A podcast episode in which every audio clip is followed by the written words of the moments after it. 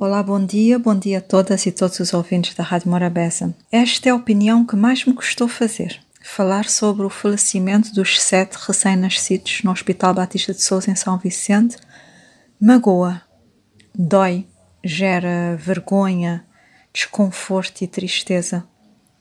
Começo por enviar um abraço apertado de conforto e solidariedade aos pais e familiares dessas crianças para mim, essas pessoas passaram por eh, dupla violência. A primeira, a perda de um filho, e a segunda violência foi a forma como se conduziu o processo de investigação e o relatório produzido.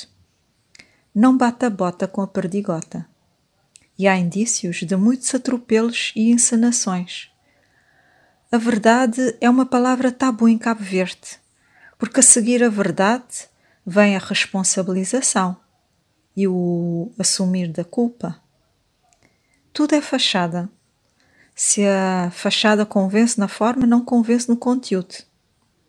Deu-se a entender que, após a perda dos sete recém-nascidos e da indignação popular, eh, tinha caído o Conselho de Administração do Hospital Batista de Souza. Invulgarmente, deslocou-se o primeiro-ministro a São Vicente para empossar o novo Conselho. Mas parece que não é nada disso. Essa mudança na gestão do hospital nada tem que ver com as mortes das crianças. E teve de vir a administração cessante clarificar isso, já que o governo não se deu a esse trabalho. Mas a vergonha ou a ausência dela por parte do governo não ficaria por aqui. O Ministério da Saúde nomeia, para investigar a morte dos bebés, uma equipa do Hospital Agostinho Neto, pessoas diretamente ligadas e subordinadas ao seu ministério. Se cheira mal a promiscuidade, pior é o relatório. Um relatório apresentado publicamente, como tinha sido anunciado pelo Primeiro-Ministro, Dr. Ulisses Correia Silva, mas com um pequeno pormenor blindado às perguntas dos jornalistas. Muito conveniente.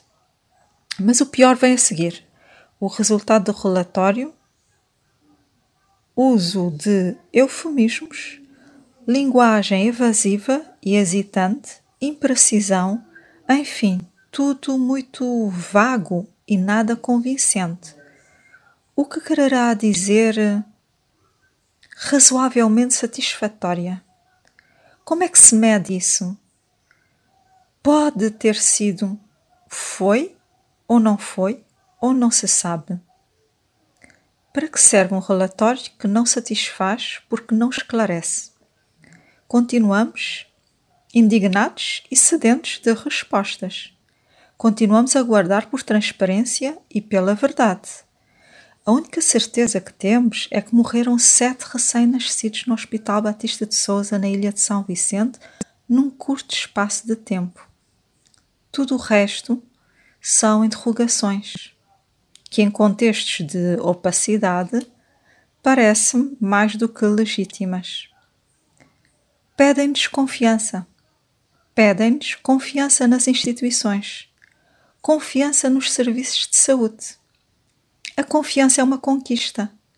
A conquista é uma construção, é algo sério, destinado a pessoas, instituições credíveis, transparentes e responsáveis. A nossa confiança resulta da experiência que se tem quando se recorre aos serviços de saúde. E qual é a experiência? A grande maioria dos utentes critica os cuidados de saúde.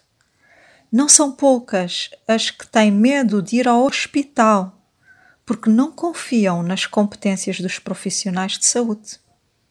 Sofrem violência psicológica pela forma rude com que são tratados. Há médicos com falta de competências sociais que falam de forma agressiva com os pacientes no hospital público e tratam com cordialidade nas suas clínicas privadas, portanto, são seletivos. Quando existem aparelhos estão avariados e nessas circunstâncias só quem tem dinheiro pode recorrer ao privado. Muitos doentes deslocam-se. Quando deslocam-se para fora do país, é que descobrem que foram mal diagnosticados.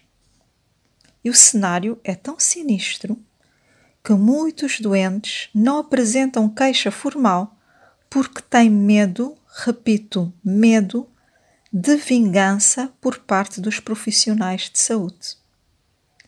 Se eu sei que é esta a nossa realidade, quem possui responsabilidades políticas também devia saber.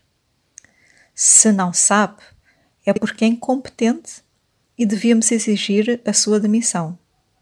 Se sabe e não reverte esse cenário assustador, encobrindo-o, protegendo-o, devíamos igualmente exigir a sua demissão.